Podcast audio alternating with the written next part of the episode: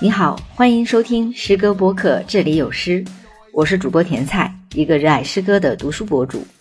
很多读者说，面对现代诗读不懂啊。那么今天这期节目你一定要听一听。这期节目是六月十八号寻路书馆开垦文化日其中一场线下活动的剪辑，嘉宾是福野书店主理人诗人刘大峰。我们一起聊了聊我们与诗意的距离，而且评论区又有福利大放送了。说说你喜欢的现代诗或诗人，走心留言会抽十位。刘大峰，请你在福与野的离地喝一杯。欢迎收听这期节目，和我们一同走进现代诗，探索更丰厚的心灵吧。先欢迎大家来到开垦文化日这场的分享活动啊！这一场呢，我们会聊跟诗歌相关的话题。我是这场的主持人甜菜，也是播客这里有诗的主播。所以今天呢，既是一场分享会，又是一个现场的播客录制的一个环节。所以呢，大家一定不要害羞。在下半场的时候呢，大家可以随时跟刘大峰老师交流。然后也可以读一下他的诗集《人间后退》里面的几首诗。那我们还是先掌声欢迎一下今天的嘉宾。这个流程，好，谢谢，谢谢，谢谢。好，热烈的掌声，非常开心。大风今天的 style 大家也看出来了啊，他是一位写诗的人，同时也是个老板，是我们成都非常著名的独立书店福一野书店的主理人。有没有不知道福一野的？可以举个手，我再给你们安利一下。啊，好的，还是有一半。哦，你说，你说。我说你得介绍一下，你是老板啊。女主持人，你你说的会更厉害一些。好的，那那我给大家亲情安利一下这个福与野书店啊，就是如果是外地的小伙伴来到成都，已经是一个必须要去的一个一个一个书店了。然后它呢，去年二月份的时候，第一家在那个双楠片区的安居店才开，那里只卖诗。然后有一些朋友呢，就是从那个诗会来的，对吧？然后在去年的呃夏天，非常快的时间，他居然开了第二家店，巨大。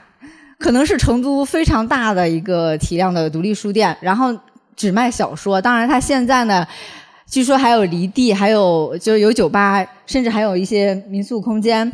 对，是一个非常复合的一个空间，而且就是各个年龄层都非常友好。大家如果晚上逛完我们摊摊，甚至可以直接就杀到春熙路那边的福野书店哈，去体验一下二福的那个夜晚。今天的广告应该打够了吧？对对对。对，如果我我讲，我就会藏着掖着。他讲的很好，就吹牛啊，不能自己吹。好的，我我们今天没有没有任何吹牛环节。我们其实我今天定的这个主题，我们与诗意的距离哈，其实我是照顾到我们广大人民群众的心声，就是要接地气一点。虽然我知道，其实很多人还是喜欢诗歌的，甚至呢，应该有绝大部分人对。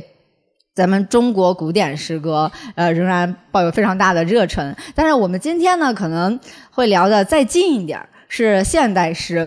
可能有一些还不太知道这个现代诗去去怎么定义。哎，没有关系，我们这里也没有任何的一个标准的答案和标准的概念。我们旁边不就正坐着一个，就是专门我不要贩卖诗歌，我你是诗歌传播大使，然后还是一个诗歌的写作者。啊。所以，我们今天前半场的时间呢，我们逮住一个懂诗的、写诗的人，然后我们抛几个大家都关心的问题，去拉近一下我们和现代诗的距离。那好吧，第一个，大部分人的第一个问题就是不知道现代诗在写些什么东西，不懂。嗯，对你初次接触这个现代诗是什么样的一个契机？你你懂吗？你不懂的话，你到时候怎么办呢？那一上来就这个问题其实相当的大，就是对，你可以从一个什么是现代诗这个问题可以写一这个那个可以写一系列的专著。看你的理解。嗯，对我如果直接来解这个题呢，其实是有点有点去难去解的。就是我以前我记我记得我是也讲过这个这个问题，就是现代诗和所谓的古典诗它的区别嘛。那可能比如说我们的印象里面。嗯，诗或者很多朋友的印象里面，诗它可能还是相对来说比较古典的，对吧？长河落日圆啊，这个就是一听就是诗，这个不用多想，不用多讲，它它就是诗，对吧？它的它的词语、它的意象、它的韵律、它的结构，这些都非常好。然后以及是说欧洲或者别的地方的古典的诗的写法，它也是这样子来的，它讲究它的韵律，讲究它的步调。讲究它的，它甚至是有些词儿是不能进入诗的，对吧？我们在诗学的领域里面有一个概念叫做什么东西能不能入诗？这个是在中国的古典诗学里面非常重要的一个概念，对吧？你这个瓦罐是不能入诗的，你这个地上的苍蝇是不能入诗的，或者就是在古代仍然是有。对吧？它是有这个各种细细这种非常糟糕的、非常脏污的一些东西，非常奇怪的一些东西，它也会有烟花柳巷，对吧？它甚至有跟有非常日常的一些东西，甚至是有有更加的没有那么的诗情画意的一个农村家庭里面的一只母鸡拉了一泡啊什么东西在那儿，类似于这种东西啊。我举个例子，因为这个世界上的东西是很多的，人们能够接触到的东西，人人的生活里面能够容纳的东西是很多，但是不是所有的东西都可以入诗。就是古典诗和现代诗，我自己的理解，它的区别可能至少是在几个方向。第一呢，它首先首先是古古典诗，它是讲究韵律的，无论是中国的五言、七言，还是更古典的《诗经》，然后绝句，然后古这个欧洲的，它是各种韵律诗。这个莎士比亚他们写的东西可不是我们能写得出来的。这个雪莱、这个华华兹华兹他们写的这些也不是我们写得出来的。就很重要的还是形式感，就是形式感是很重要的。然后第二呢，就是它的主题，主题对吧？啊，你可以去写一个苏轼，可以去写他这个在在这个赤壁那个湖上面去夜游喝酒，然后这种嗯通宵纵饮的，那这个也很高雅呀。你就不能说，但他不会去写一个这个小酒馆里面你们怎么样去这个喝了酒打架呀、吹牛玩骰子，然后这个赌博，没这个东西啊。这个不是那个那高雅什么样东西？你的你的主题、你的内容、你你书写的生活方式要高雅，那。最大的区别，我自己理解就是一个是形式感，二个是主题，你要足够的高雅，能够入诗。那现代诗很很重要的一个区别就是，其实我们还是从文学史上面去回溯它就可以了，对吧？我们理解的非常典型的现代诗的一个印象，或者我们不说中外，对吧？我不知道各位有没有，如果能想得起一个最典型、非常典型、典型的一个现代诗人是谁？田在，你你认为？中国的吧？国国外的也可以。不一定要中国，因为中国的写的晚一些。国外的我就说一个，就是威廉·卡洛斯·威廉斯，因为是最近做诗歌博客观影会我们提到的这个呃诗人，就是美国的一个诗人，他也可以算到就是用口语去写诗，就是说你刚才提到那些好像不太能入诗的某些日常的一些事物，那他是可以写到诗里面去的。嗯，对，它是是挺标准的现在是，而且没有那种就是古典诗歌里面那些很很严格的韵律，它是一个自由体的。是的，嗯，是的，就是其实更早的是波德莱尔，对吧？我们我们其实可能更多的在文学史上面更经典的，他是十九世纪晚期到初期的，他的他就是个完全，第一他是自由体。他不太跟你讲究那种非常严格的韵律。第二，它的主题就是相当的，我说它是败坏主题、音域主题、边缘主题、灰色主题。他是去写这个，他就写巴黎的街头的污水啊。或者写一些非常奇怪的一些东西，甚至是他的意象都不那么雅正，对吧？他我跟你说，我们的我们我们典型的印象里面，比如说欧洲这些浪漫派的诗人，这个雪莱、华兹华兹，然后这个科勒律治，他们的主题，后来他们的主题，大部分的他们重要的著作，它是宗教主题的。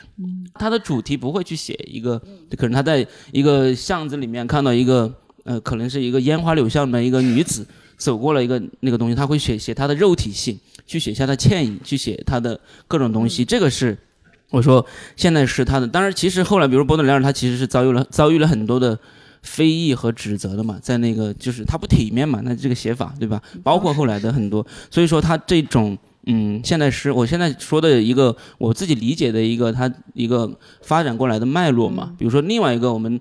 嗯，印象里面非常典型的所谓的现代诗人是呃以，他美国出生，然后在英国非常活跃的艾略特嘛，然后艾略特的这个《荒原》，然后他的包括他的所有的那些著作，他写的东西也是，呃，不光是他就他就更进了一步，他比如说波德莱尔，他可能更多的还是自由体加一些我说败坏主题啊灰色主题的一些内容，但是但是艾略特他会去发展形式感，他会发展这种现代式的形式感，他会去更多的去在语言上去探索。比如说我如如果各位去读过《荒原》的话，他这个诗他是不太好读懂的，就是他是嗯他非常不太好读懂，他因为他没有按照一个线性的叙事，他非常跳跃，他的意象非常组合，非常的混乱，但他又要那要那就尝试去讲一些东西，然后他更多的是一种语言上的探索嘛，所以说。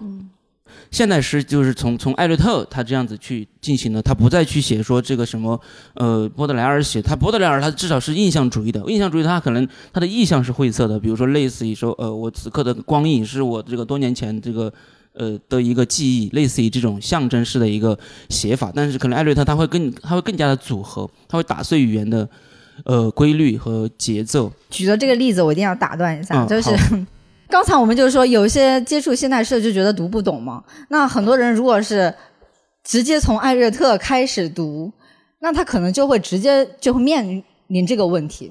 就 对啊，你得你得，他是这样子的，就是哦，因为我说东西有点绕，我其实都是慢慢的讲，但是我可以说的更更那个，嗯除了这种事实层面的一个梳理，我就简单是说完就可以了。就比如说这个西方主要是从艾略特之后这样发展出来的，包括后来的我们美国的、欧洲的这些写诗的诗人，南美的这群人，他的风格他都有另外一个转向。然后在公我们我们中文的语境里面，我们一开始会读这个呃胡适他们写的那种东西，对吧？我说说胡适他们写那种东西，对吧？我确实不是说不尊重这些老前辈，他确实写的不行，他就是就是这个两只蝴蝶在这这个两只蝴蝶在我的船桨上面悠翩翩然的起飞，这个非常的非常的基础小儿科的这种东西，但它更多的体现的是一种。是一种是是一种进步，它是一种形式感的进步。以前都是写古诗的嘛，写韵律的嘛，所以鲁迅，嗯、这个郭沫若，然后这个这个胡适他们去探索了这种新诗的可能性，包括民国这这这一群人，费明啊、施哲存啊，包括包括徐志摩啊，他们这群。嗯，包括后来的穆旦、冯至，然后哎，就是后来活到了我们共和国的这群老赖老家伙，他们写的东西，这这个所谓的是中文的语境里面的，呃，这个现代诗的一个探索。我们很典型的就是，比如说冯至或者穆旦他们写的这种东西，它最典型的就是它不再使用韵律了。啊，包括闻一多他们这种，他虽然也追求这种嗯建筑感的形式的东西，它但是它更主要的还是一个白话文。然后我们就看到中国的，我们说中文里面的现代诗是哪些诗？我们今天会想起来的，那就是呃孩子对吧？顾城、北岛，这个是八十年代那一群人。然后今天就是那群人都是要么就是已经不在了，要么就是已经是已经成化石了，对吧？北岛他虽然活活着，他那他确实已经成化石了。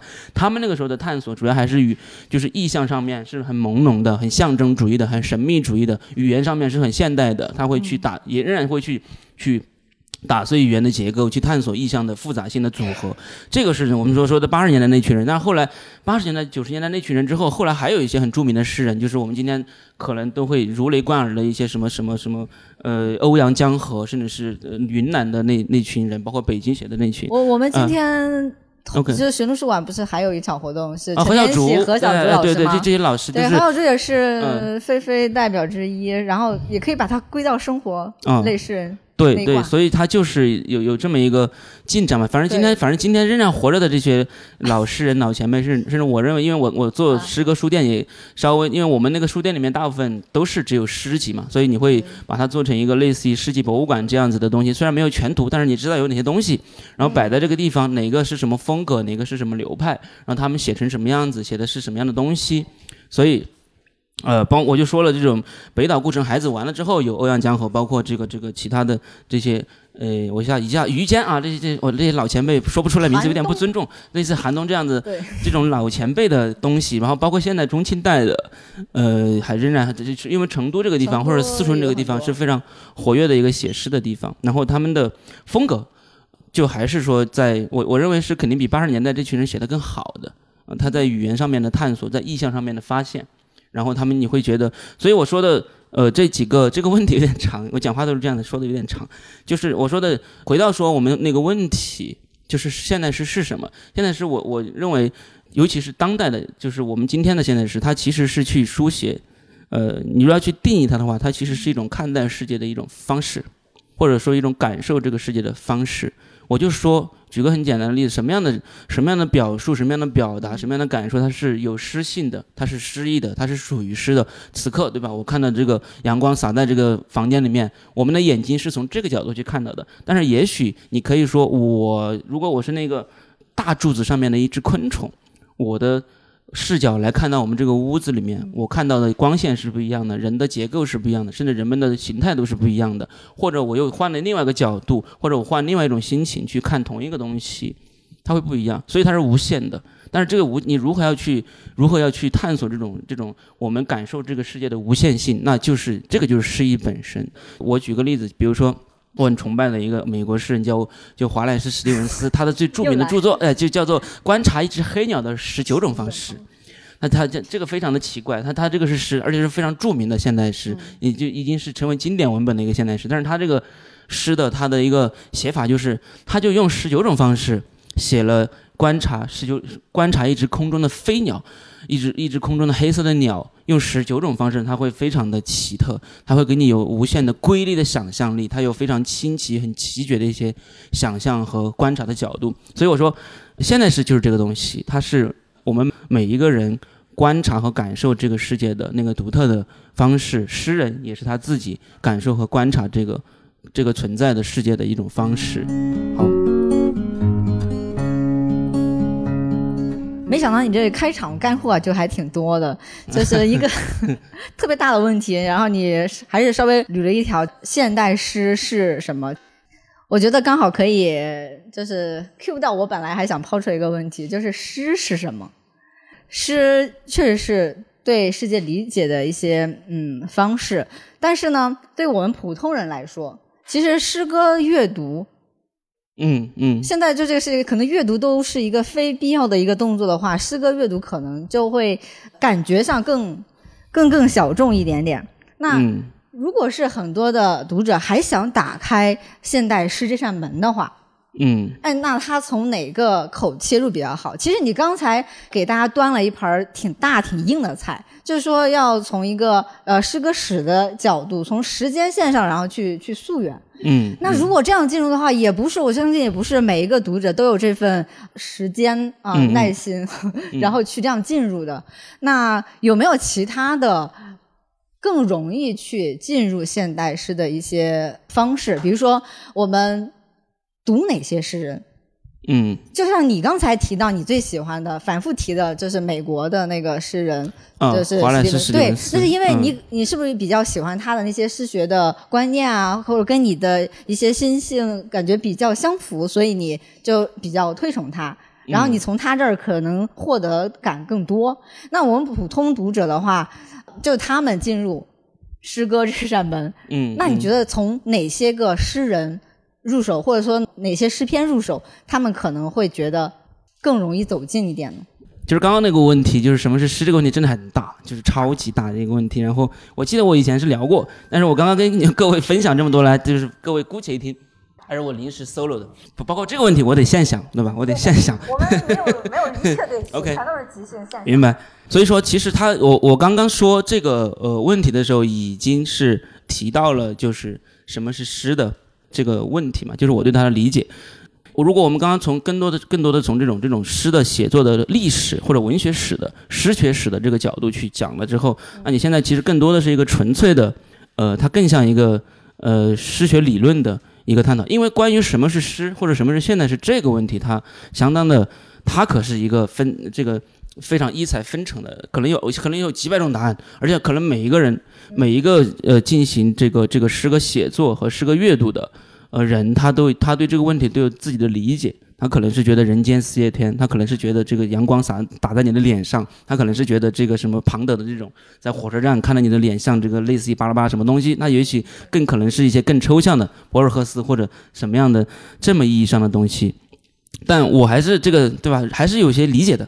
我对这个什么是。什么是现代诗？就是因为刚刚我们更多的是从说这种呃诗学的过程上面去，它两个特点，第一它是不太它不太讲究这个格律和韵律了，它是自由体，但是这个自由体它就完全它又不是完全的自由体，它更多是去讲究，可能是这个写诗的人他自己的一个感觉，他自己的一个对对，他对这篇诗的规定性啊，这个这篇诗这个自由体的诗，它之所以它的那个格式，它那个题行，它的那个整个的布局，它是 OK，它是 make sense 的。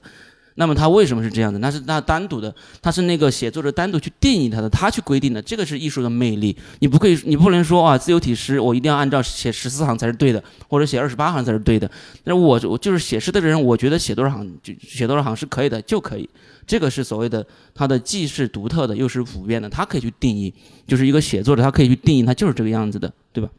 我说的第一个是这个它的形式感，然后第二个呢，它的内容。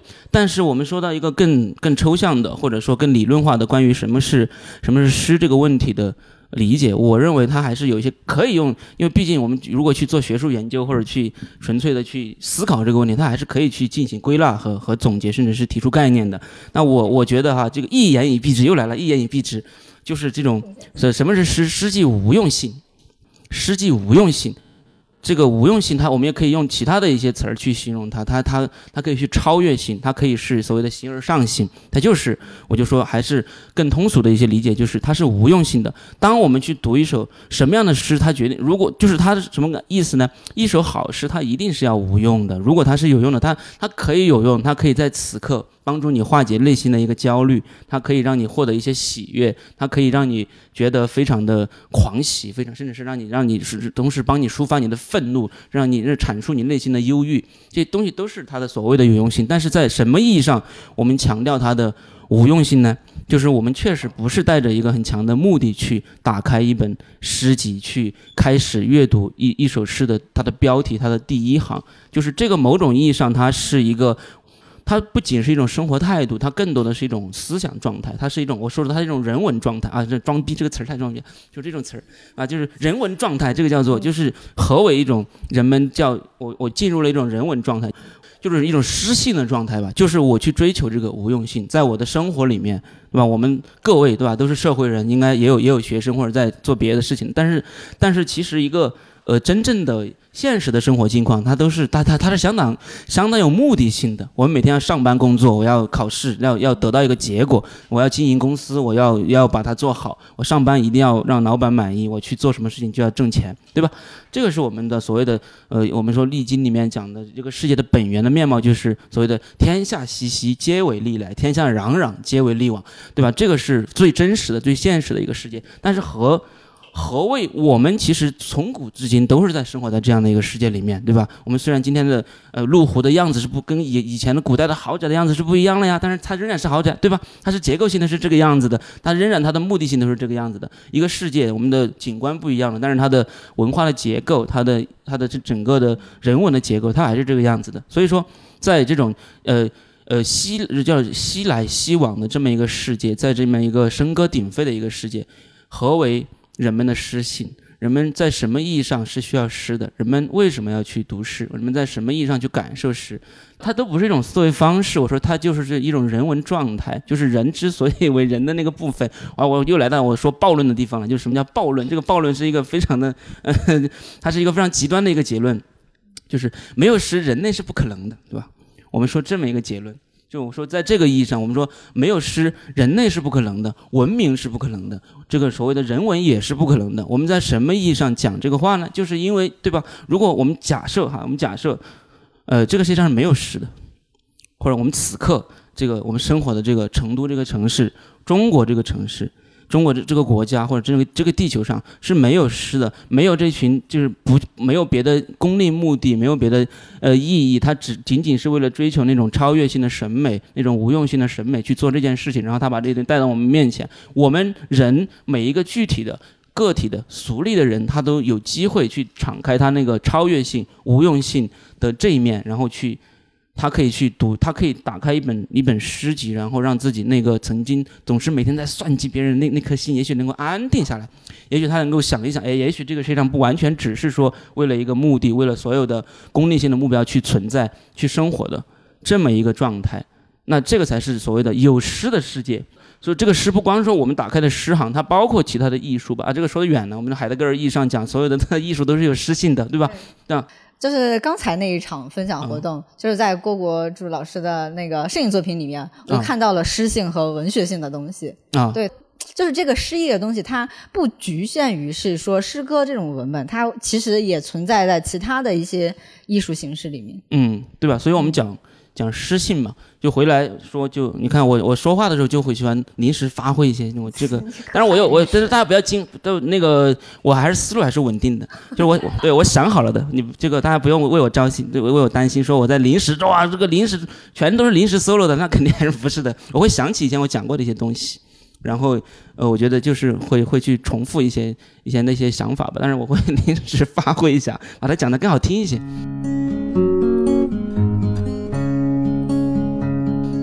那个刘大峰刚才的贡献了几个金句和他的精彩语录之后呢，感觉上其实我们的呃生活，我们的城市里面好像应该处处有诗意和诗性的这种东西。比如说离我们最近的，就是我们平时说的话，我们的日常口语。比如说我们的吃喝拉撒，包括今天坐在这儿这么多陌生的人坐在一起，然后听这样一个分享，就是我们的这日常生活，我们日常的这些情感的这种经验。那他们在什么一个状态下，他才能变成诗？因为大家知道，就是我们在朋友圈里面，比如说发条隔行的什么文案，你感觉投入点了一些真情实感啊，那它是不是也是某种诗呢？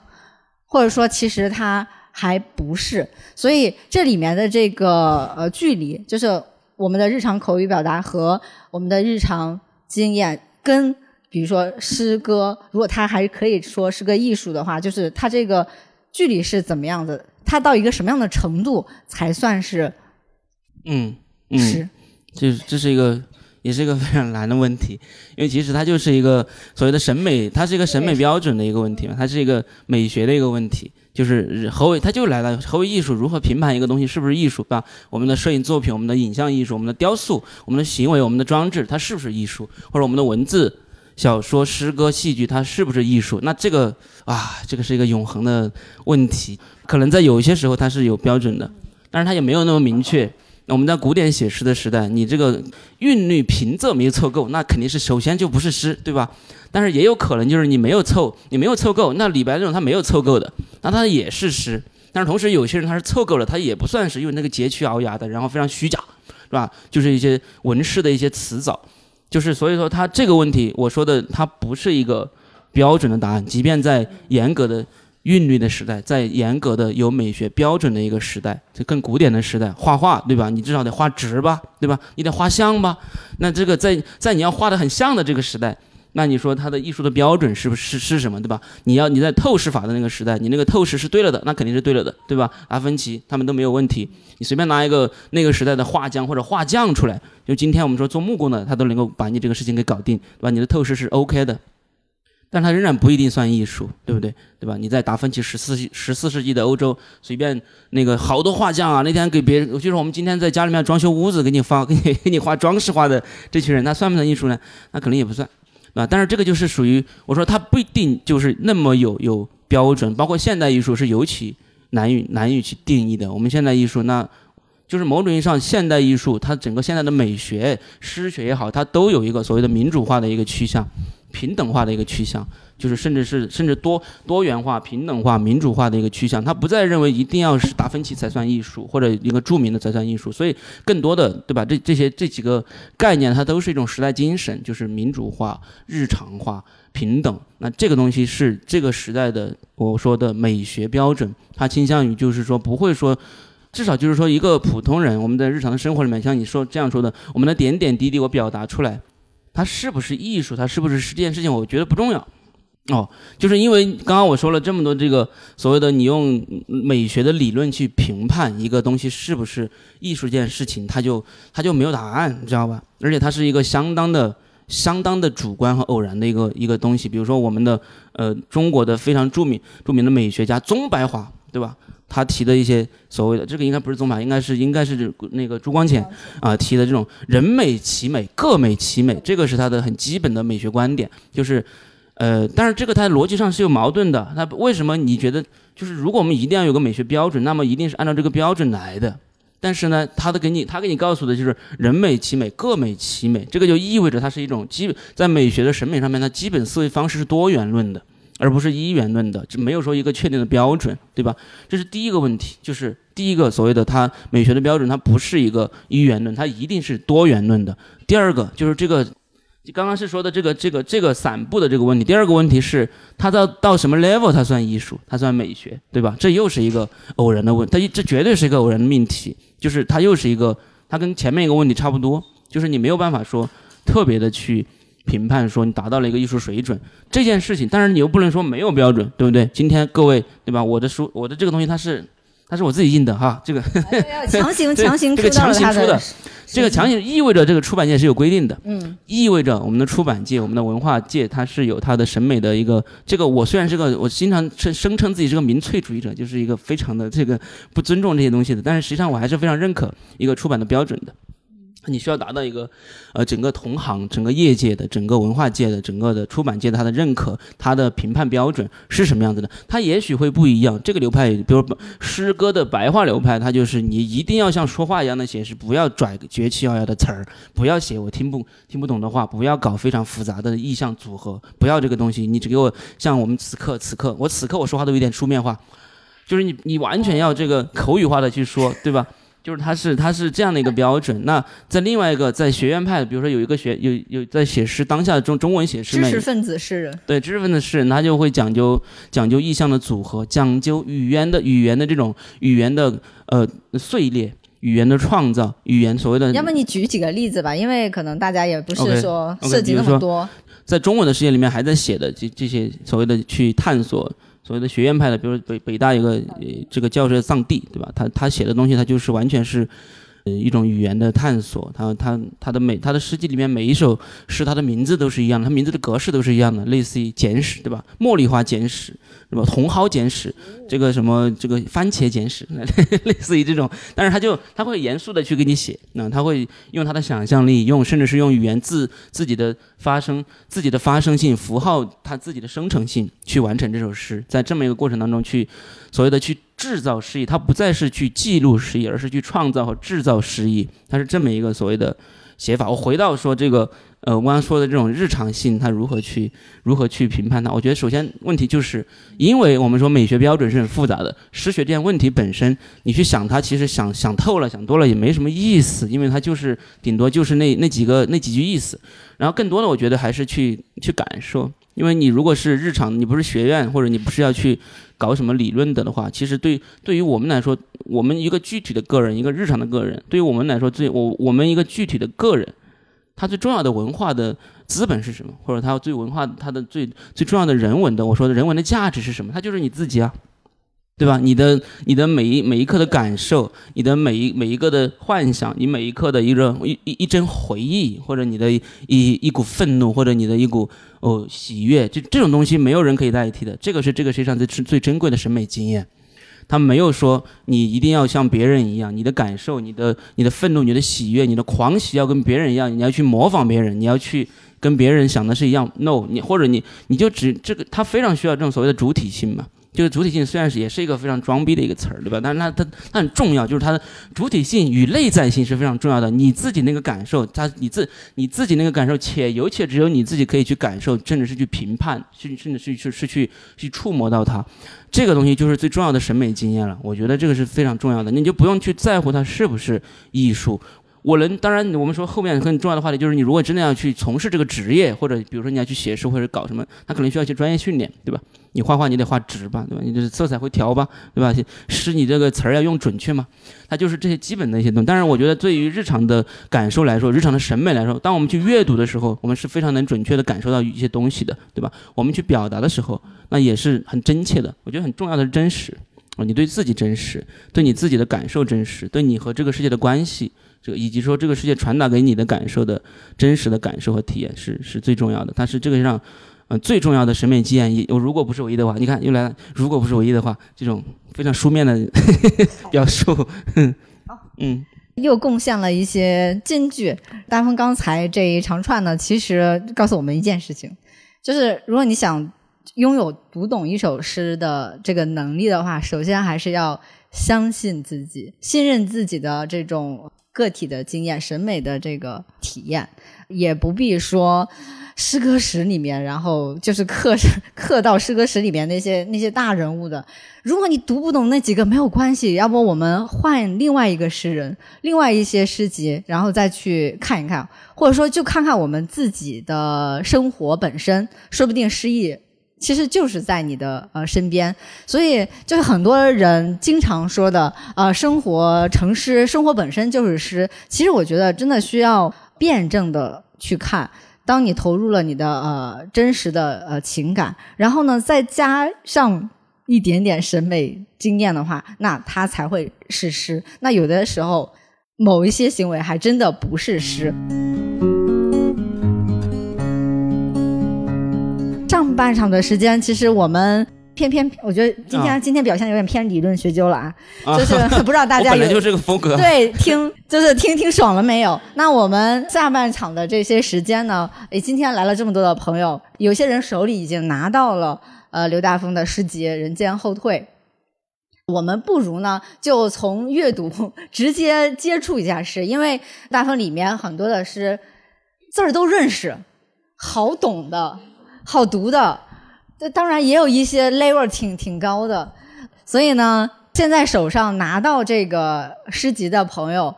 呃，你们翻到自己喜欢的，想来读的话，读给我们诗人听的话，也是可以的，非常非常欢迎。呃，现场有没有哪位小姐姐想？哎，你可以贾浅评价一下 余秀华和贾浅浅的诗。哎呀，我读的不是很多，不是贾浅浅都没有读过，就是只在你们看到什么我就看到了什么，就是这个网上 对吧？网上新闻上面报道的是什么就是是什么。这个比如说贾浅浅那种，他属于他有流派的。因为他有流派了之后，他有自己的诗学理论，他有自己的诗学的是是那个基本的思想。那你，你站在他那个理论角度，他是 OK 的，他是就我就说他是 make sense 的。那么这个写东西写文章，他叫做言之成理即可。他在他的那个纯白话的，甚至是追求解构的，甚至非常的，呃，其实他认为自己是很先锋的。那他会觉得对一些日常经验的处理，我觉得处理的非常纯粹，非常干净。嗯，然后他也一他其实也打破了很多束缚。对吧？他他没有说，他没有去写陈词滥调，他至少在写一些他自己很真实的，用他的他们那个流派的日常的白话的语言去表述的东西。我觉得，当然这个因为网上会笑他们嘛，对吧？网上因为你没有你没有对这个当代的中国的诗歌的理论，甚至是他的他整个我我说我说的写诗的实践的进展的了解，所以你要在这个里体系里面去评价他，他他是 OK 的，对吧？我没有说否定，还有他自己的诗诗意的这种。啊，他写诗的动机是 OK 的，对吧？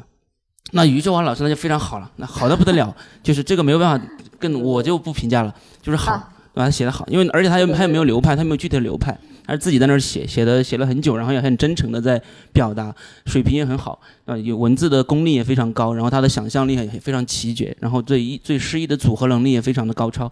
所以这就就好啊，没了，就是好。那因为中国古代的人人，中国古诗这个评评诗也是这样子的，读完之后对吧？你题目这个评评杜甫的诗，读完之后，哎，好啊，就是他就完了，就这样就没有更多的评价。嗯，好，我不知道有没有回答你的问题？我觉得他已经尽力了，就没有得罪任何一位女性。嗯，就是拿到诗集的朋友们。可以，各位对踊踊跃举举手，踊跃举手。好，勉为其难。各位有没有谁勉为其难？对，勉为其难。帅帅哥，你能过来吗？这种还是非常开心的这种经验。你你自己，你想想，你写的诗有人给你读这个事情，那那是非常，那是很爽的。嗯，我就我我我就看了前面的几首，但是这个流流云日记我还是蛮有感觉的，好长好长。好，你读吧。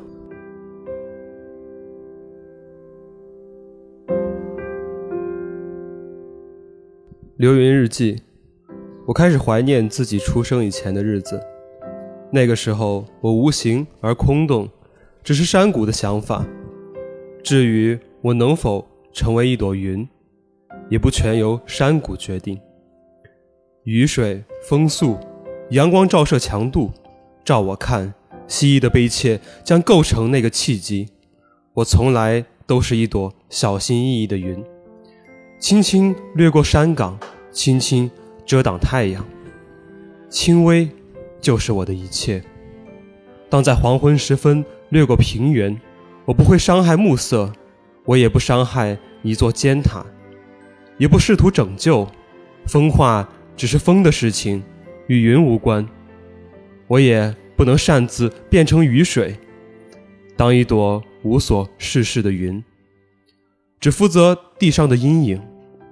他们注视我，以愚蠢的无辜，我才是最不清白的存在存有。正因为我掠过了世界一切存有，却从不进入，我观看而不了解，我热爱一切，又随时弃绝。如果不是罪孽，那么我假扮通透，忘过的都会受欺骗。你们不知道，如果这世界上没有云，生活便不需要解脱。是的，我已经爱过了。和另一朵，在一个城市电闪雷鸣的夜晚，我们都挣扎着避免成为雨，而感恩也不从也不属于我。于是，我可以告诉你们，没人会喜欢一朵不下雨的云。总有天，你们也会像我这样厌倦作为云。你甚至没有资格理解死亡，你行遍世界。却只能了解关于生命的知识，它唯一抹不掉的，只是你的阴影。石块最后才知道，趁你掠过时，他们成群结队，暗中破裂。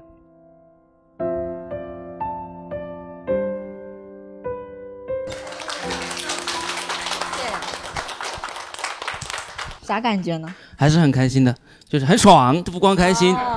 再让再让刘大峰爽一下，有 有哪位？没有，我可以解释一下，我可以我可以阐释一下，解释一下，可以阐释一下，因为我觉得这个，估计待会儿如果我不产生呢，大家会陷入尴尬的这种沉默里面，陷入尴尬的这种。沉浸在自己的感知里面。就是这个诗嘛，它其实是一种，我刚刚就是我照应了我说这些理论嘛，那我是对这个，它其实这后面包括前面的大概五六首都是我我。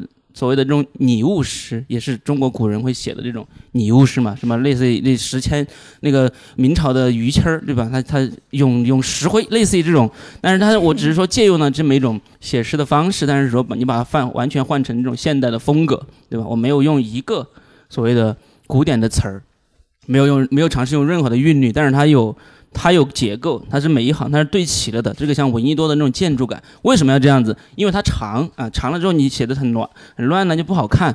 但是它它总体来说，它提行它提行还是有有规矩的啊。它的它的语气是跟着这个行提着走的，它是提的这个语气。然后总体上面呢，因为它就是它就是拟物诗嘛，它模仿的是一朵云。你想想，一朵云。我们的这个就是所谓的诗学的魅力，诗歌的魅力，你的在这种想象力，他对他这种想象力的挑战，对想象力这种无限的探索，这件事情是非常有意思的。你想象一朵一朵云，当他要开口向这个世界说话的时候，他会说些什么？一一朵云，它有什么故事要讲给你听？一朵云，它是有很多故事的。如果它没有变成雨哈，它是经过了很多地方的，它是看了很多东西的。它在一些夜晚。孤独的掠过平原，对吧？它会不伤害一座尖塔。这些东西其实它是拟人化的，但是它需要，它就是你需要把这些材料把握住，然后把它凑到一块儿，然后并且你其实要，其实就是一种方式嘛。你就真的站到那个云的角度去了，然后去，其实你是在书写一个一朵云的生存方式，一一朵云的思考方式。这个本身就是所谓的对语言的挑战和探索。我吹个牛，这个诗没有第二个人写得出来。嗯，有一些没有拿这个诗集的朋友啊，我可以给大家看一下，并不是大家想象中的那个分行的那种排版那种诗。但是刚才听那个小男生读的时候。感觉他就是诗，然后我甚至还看到了刘大峰温柔的一面，就是糙汉柔情的那个一面，就是在这里。我在沉浸的欣赏自己，是吧？这非常完全的自恋，就是我还是说，诗人需要自恋。对他就是刚刚就是自恋了一下嘛，就是是是这样子的，他你需要自己开心才好，就你的你要喜欢自己的东西，不要喜不要不喜欢自己的东西。你的无论是你做别的事情，你做工作或者干别的事情，对吧？就是适度的自恋那是非常有益身心健康的。对吧？非常非常愉快，非常开心。然后你这个也自己也很开心，朋友看着你很开心。就是你要自己爱自己，你要自己喜欢自己的东西。这个世界这么残酷，没有人会爱你的，对吧？你得自己喜欢自己嘛。再补充两句，就是这个这个东西，我自己我自己的之前也阐释过，就是它就是它最大的一个点，就是它其实写起来是非常难的，它是需要所谓的这种诗意的挑战。你面对的是一个不可能之境，就这样的诗是不可能成为的，它是不可能发生的。这首诗它不应该是诗，这种东西不应该写得出来的。就是，但是呢，我去写作写作它的过程，它就是一个完全去挑战我的驾驭文字的极限，我的想象力的极限，我的诗意感受力的极限。这件事情，所以它是一个极限之作。那这个牛逼吹到这个地方来了，就有点过。哎，对，大概就是这个意思。嗯。大鹏老师，您最后这一段想？没读哦，对，就是忘了解释最重要的就是它是什么意思，它没有什么具体的意思，你可以有自己的理解，它可以有，它可以它的多义性，它可以去阐释，类似于比如说当它掠过时，对吧？它可以有些象征的解读，对吧？比如说呃，我这个呃无所事事的云啊，只负责地上的阴影，那我就是一个恶魔啊，我世间的恶魔，我只制造阴影，我对我我对这个世界没有任何的阳光的贡献，我就是一个给所有人带来阴影的一个。恶灵般的一个存在，这种是一种另外一种意象嘛？但是你可以说它可能是一种忧郁的人格，它是一种绝对忧郁的一个人格，它是它可以有不同不不同的多义性。就是我我理解的诗的好处，它就是可以不断的去解读。但是我自己我自己的意思啊，但我又不说，这个就非常这个这对这个不能点破，就是它它是它非常它是个 magic 对吧？它是一个魔法，魔法的背后它这个要藏住才非常有意思，嗯。刚才就是翻到了一篇，我觉得有点意思，而且很适合现在这个季节。那我给大家读一下啊，不长。早晨上班路上，感到夏季正在消失。这是这首诗的名字哦，不是开始。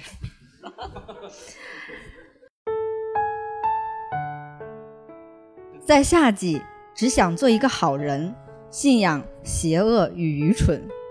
而高温所能做到的，无非是融化人形。在食堂，同事们嚼食午饭，打出餐补的响鼻；酒馆的话题是关于投机与阐释，以及介于便秘与拉稀的人生哲理。这首这首确实很讨厌，这首这首诗，对吧？讲的就是骂人，这这这确实在骂人，就是，但其实他不是这首诗不是他的完整版。嗯，因为对 对，它的完整版非常长，那这个是它只是它的结尾，对，然后因为各种原因呢，我需要 不写那么长，把另外的部分给去掉，就是自我审核去掉的。那当然是啊，就是这些东西，它得有一些东西，它本来是是不好写进去，那写你自己在自己创作的时候是很自由的，所以说我觉得写诗是很快乐的一件事情，你你可以绝对的自由。你这反正只要脑，今天人工智能还没有说美国给你安个什么东西在你的脑子里面啊？你看我这个这个太技巧了，我说美国不要安一个脑子呢，嗯，就是就是这个意思啊。然后就呃，反正你很自由，你可以就是想写什么写什么，没有人看着你，对吧？你你爸爸妈不会拿着一个戒尺在旁边，你写错了啊，不应该这样写，你这个不道德，你这个就太灰暗了，你这个应该阳光积极一点，对吧？但是你自己写的时候，就是就是一个绝对的，你想写什么写什么，非常自由。你就像长着翅膀一样，在你的那个创作的那个领域里面可以遨游嘛，就是这样子的。好，好，谢谢。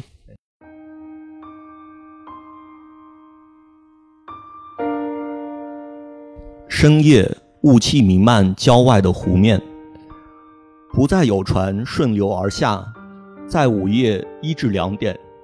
穿过这片起雾的湖面，想必曾经是有的。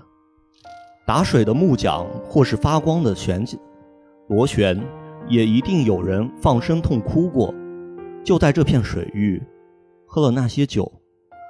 当湖面起雾，那些光景，战乱、暴政、无望的人生与失败的爱情，其实主要是因为后两者。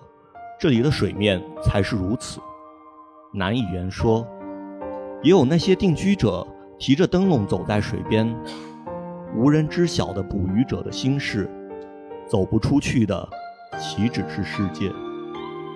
短暂的一生啊，吃入咸菜，你讲包裹诗雨的小腿，最美丽的那些年华，爱他。变得勤劳饱满的手臂肌肉于存在之结实，在许多个这样的没有头水的夜晚，蓦然走回祖屋，躺倒于雕纹的木床，拼命的想象。一只湖心水鸟在黎明之前都必须要鹰鸭的鸣叫，仍然想到的是放声痛哭。任何年代的人，即便有。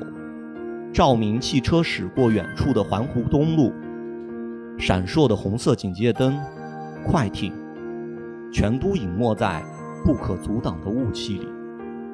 毕竟是不可名状的原始，使人一直活着。呃，比我比我读的好，我阐释会很长，就是说起来。你给点机会让大家读嘛。OK，好好，但是我我说两句吧，这个 我很喜欢这个这这一首就是。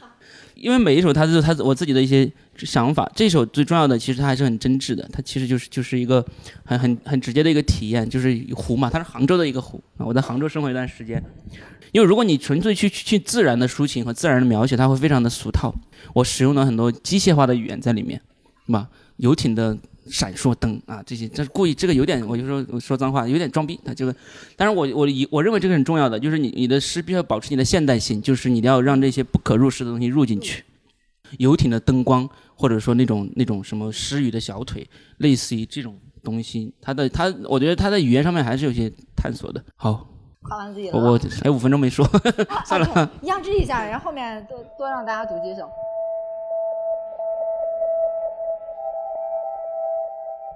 在灯塔，星系渐次抵达。那是些被沉默所吃透的东西，诸如市中心的巨楼，沉默灰云；山峦在地平线忽隐忽现；火车在夜晚驶过北方平原。尸湾里的耕种者燃起柴烟，人们在居室窗台注视雨。在荒僻的入海口，江水滚流。在灯塔，星系渐次抵达。当然，我们要说体内的部分，与语词剥离、存而不论的暴虐的相爱与恰当的仁慈，时间的嫡系与季节的冗余。另外一种，不是属于个人，不属于风。当扳机偷响，皮靴震动，履带滚动柏油路，巨大的字体遮盖土地，哭声与尖叫，以及僧侣在钟声里的核实。好，真好，谢谢谢谢。嗯，这首很好，这 首有点危险。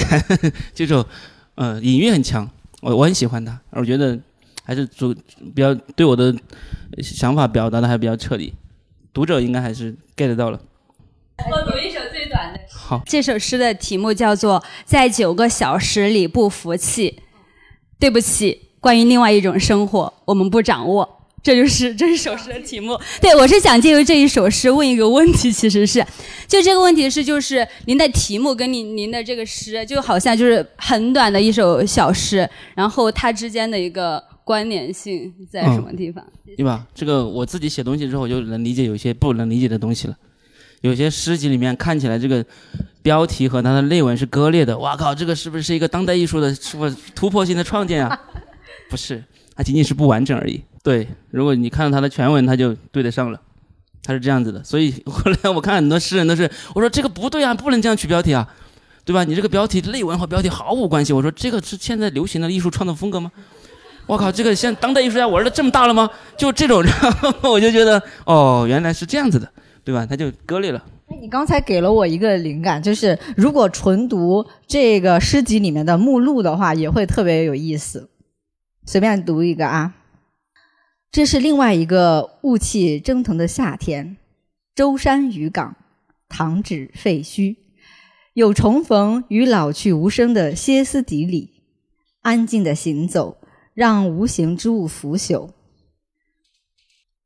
这刚才读的全都是标题。哦，啊，是吗？哦，这样子，我也没这样读过。啊，我觉得很好玩。哦。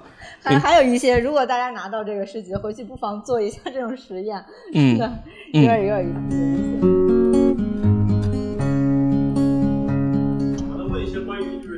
因为我自己就是之前有一段时间就突然开始写诗了，写了一段时间，但是现在就有一段时间又没有写了。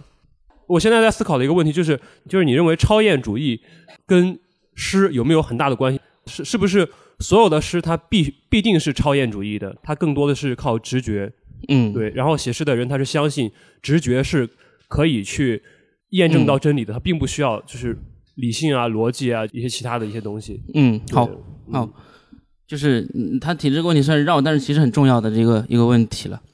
我理解的话，就是你这个诗很简单的问题，就是你的你你如何才能接着把诗写出来，对吧？啊，你这个写了很久，比如写了三四年、四五年之后不想写了，或者写不动了，或者觉得没有意义了，这个很多人都会遇到了。无论不光是写诗的，写其他的创作的、搞艺术的，他都会有这种都会有困境嘛。虽然我还看起来比比较年轻，可能就写了一阵子，但是也有这种疲倦期。它不光是一种疲倦，它不是身体的累，它是观念和审美的冲动上面的一个衰竭。他提到了个超验主义和诗的关系，但我想说的是，你不需要去追求真理啊，这个这个是我想说的，要不需要去在诗里面去反映真理，就是它不需要有这个东西，但是它确实在某种意义上有这个维度，所谓的超验主义和啊、超验主义，那你这个词儿它是个哲学这个概念嘛，它基本就是超越我们经验的嘛，超验就是超越我们经验嘛，它类似于说一个方的圆，这个就是超验的一个东西。啊，它是不可能存在的一个东西，这个是超验的，或者在忽然此刻在天空出现的一个八十八种颜色的彩虹啊，这种是超艳的，对吧？那个甚至是那个路虎下面那些水里面那那些装置，它也是超艳主义的，它非常的不日常，非常的跟我们具体的感受没有什么联系，所以所以说，其实今天我们说，刚包括我我自己做的这些东西，包括我之前我介绍的这些中文的诗人，包括像像藏地，像一些学院派的这种这些诗人，他们的我说有一个词儿叫诗学的发生机制啊。叫诗意的创造机制，它是或者诗意的发生机制是什么？你会去去找这个问题。在以前可能就是所谓的反应论嘛，啊，我此刻想到了什么，或者我看到了什么，外界给我传达了什么，那我就我就去书写这个东西，它就像画画一样的把它把它印下来，把它记下来。那那这个就不是创作了。那至至少今天我们说诗的创作，它还是要去去突破语言的极限的。他首先不能再去写以前人写过的东西了，对吧？你不能再去写长河落落日圆了，你也不能去写这个什么这个雨巷这种东西了，你不能写这个写了可以，当然可以，但是它就不是不是你的创作了啊，它跟它跟没没有关系，所以更多的还是说它绝绝对需要，或者不叫绝对，很大意义上，或者至少我这个说话话也说的太绝对了，至少你往这个超验主义这个方向去写是 OK 的，就是你去用你的呃超拔的想象力，用语言本身的潜力。用语言本身的自发性，用你的这种，甚至是一种灵感的，你的这种主主观，你的主观，你的内在性，它的神秘感所能表达出来的东西，用这个东西去写，它是能有，我觉得是能至少让你找到一些写的，我说诗意的源泉还有。如果你都觉得生活已经，我对生活已经哎无话可说了，这个垃圾，这生活就是狗屎，对吧？不想写，不想看，不想写，不想感受。觉得这个就是一个糟糕的时间，哎，这个说什么？不，我这呃摆了这本书，哎，顺便安利一下我的另外喜很喜欢的一个作家，叫索尔贝楼，美国的一个作家，他就是一个非常丧的作家。这个他的名言就类似于这种啊，就是这个世界已这么糟糕，这个呃不会有人更好，哎，类似于这种感觉吧。然后，但是说如果你确实不太想要，但不光是说这个意思啊，就是一种一种非常灰暗的世界观，而是说你的审美经验的一个疲劳疲劳。你不再想去写十七岁那一次，我女朋友这个这个这个这个 把我强行踹了之后，我的内心的啊如此的哀伤，不想在我你二十六岁的时候那次这个你又扎了你的女朋友，然后你自己的一个非常懊悔的心情，或者某某一天你在家里面躺着又感觉到人间非常美好的这种东西，啊偶然那些情绪感受，可能你不想再去写它的时候，你就往。想象力和语言，你你去向向语言、向想象力去求一些东西，不要求就就往这个方向去探索吧，就这个意思。好，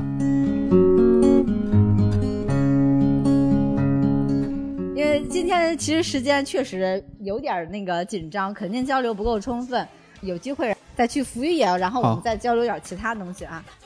刘大峰天天见，他就在我们成都福玉野，大家去就可以看到他。然后那边有行走行走的广告，对对啊，也有很多的那个呃活动，呃诗会啊、读书会啊，还有各种那个呃艺术类的，反正你能想到的福利也都有，可以了吧？这个啊，好，好口啊，嗯 很到位，很到位，嗯，呃，我们今天要不就到这里，再次感谢大家。谢谢大家。对，